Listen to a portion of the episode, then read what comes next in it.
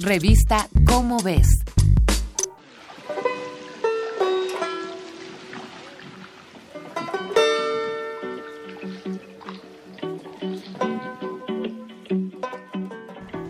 Los océanos producen la mitad del oxígeno del planeta y 20% de las proteínas que consumimos en la actualidad.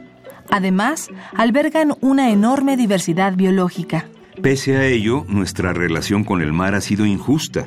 Sin valorar lo mucho que nos da, lo hemos ensuciado y hemos pescado en exceso. Claro que estos son los problemas más conocidos, pero hay otro del que se habla menos, que podría ser mucho más difícil de resolver.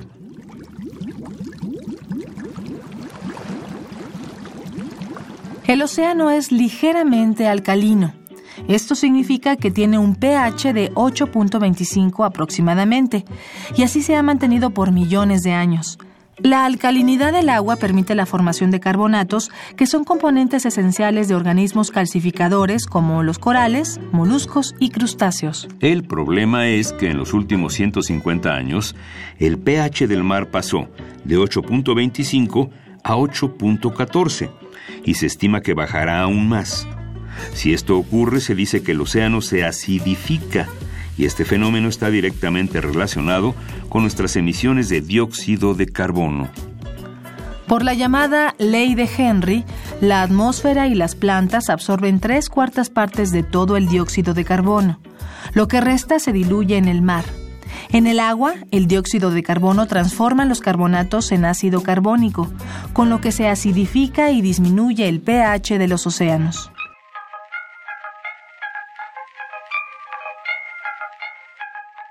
Si bien aún no sabemos cuál será toda la cadena de impactos que ocasionará este fenómeno, registros paleoclimáticos pueden hablarnos de lo que sucedió en otras épocas. Una de las más serias acidificaciones del océano ocurrió hace 56 millones de años. En ese entonces, el dióxido de carbono hizo que las temperaturas se elevaran al nivel más alto en los últimos 300 millones de años. Como consecuencia, se produjo una de las extinciones más grandes que se han registrado en el fondo marino.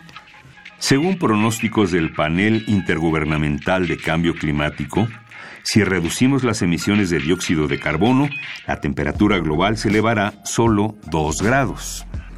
Por el contrario, si no hacemos nada, la temperatura podría subir hasta 6 grados y el pH del océano bajaría a 7.5. Este es un valor nunca visto en la historia del planeta en los últimos 500 millones de años.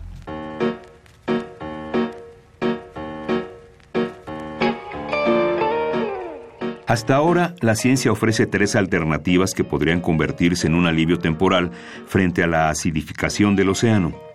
Una es la construcción de arrecifes falsos resistentes a la oxidación. Otra, más costosa pero también más efectiva, es la creación de biorroca, en la que por medio de corrientes eléctricas se favorecería la precipitación de carbonatos en forma de cristal. La última alternativa es la más controversial, pues involucra el cultivo y selección de organismos resistentes a la acidez, ya sea por manipulación genética o con tecnología transgénica.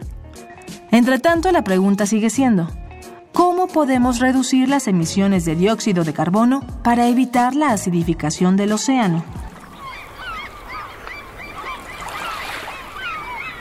Esta fue una coproducción de Radio UNAM y la Dirección General de Divulgación de la Ciencia de la UNAM, basada en el artículo Océanos Corrosivos de Guillermo Murray Tortarolo y Beatriz Donet. Si quieres conocer cómo cuidar los océanos, busca la revista Cómo ves. La puedes encontrar en los puestos de periódicos y hasta en el súper.